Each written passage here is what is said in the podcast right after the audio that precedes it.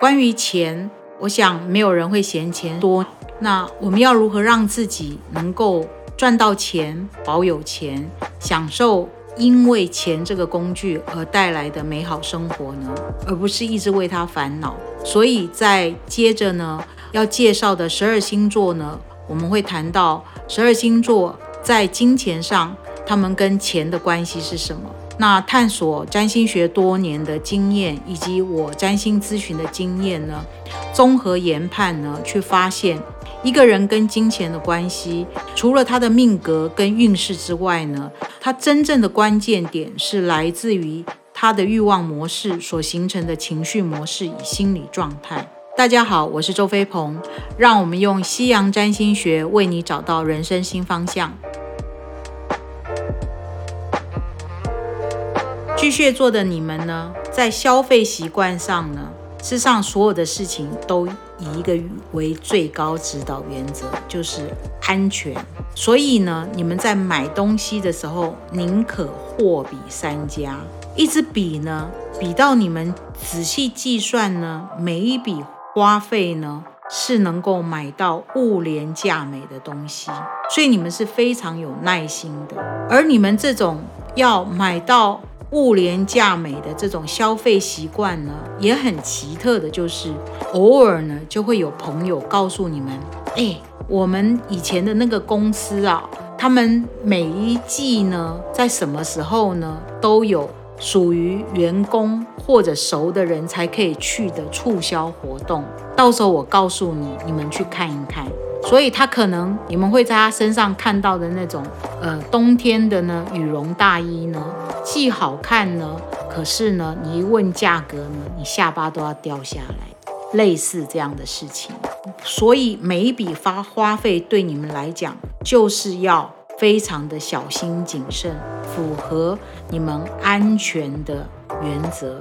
即使呢，你们要慈善捐款呢，也会呢。到最后一秒才会捐出去，原因是什么呢？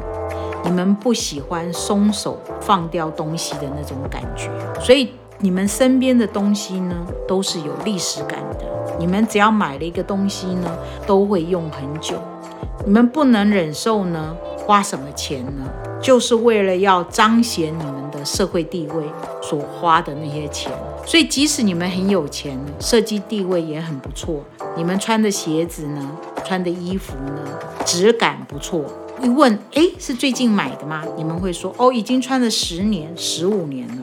可是你们的爱惜东西呢，会让你们把东西呢都保养得很好。即使鞋子呢修了又再修，别人也是看不出来的。那你们喜欢买什么东西呢？就是有历史怀旧意义的东西呢，对你们来讲是非常吸引你们的。面对这样的东西呢，一样的，你们会花上好几天，或者来来回回的去看了又看，仔细玩味，并且发掘研究，才会决定要不要下手买这些东西。当你决定下手买这样东西，到你真的把它买回来，可能又要隔了一段时间。所以，当你们决定要去买了，那样东西已经被买走了。那你们说实在，你们也不无以为意，因为这样子就少花了一笔钱，也蛮不错的。关于投资理财上呢，一样的，安全、安全再安全，没有十足的把握，你们不会出手的。在你们的对于金钱或者人生的信念信念里面，你们不相信不劳而获。输赢起伏过大的赚钱方式是你们非常忌讳的，但是你们不是否定投资理财的效益呢？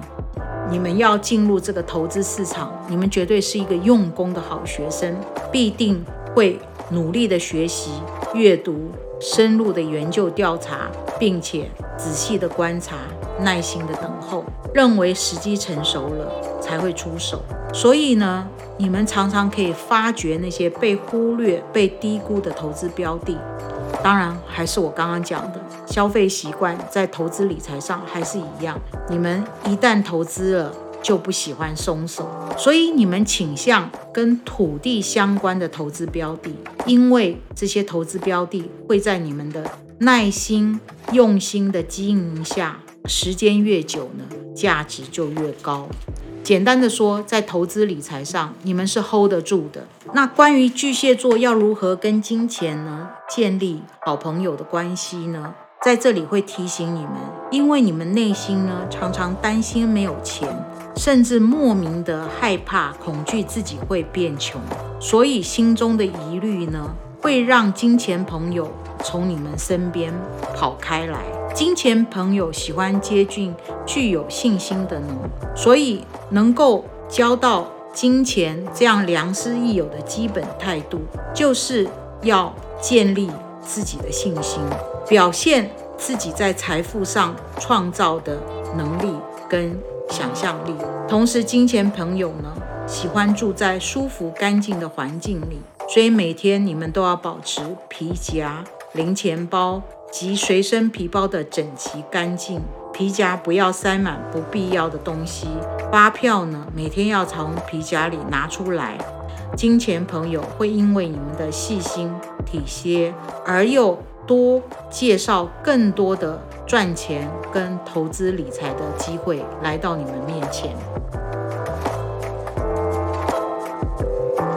那你们可以透过周飞鹏身心灵星座工作室呢，可以联系到我。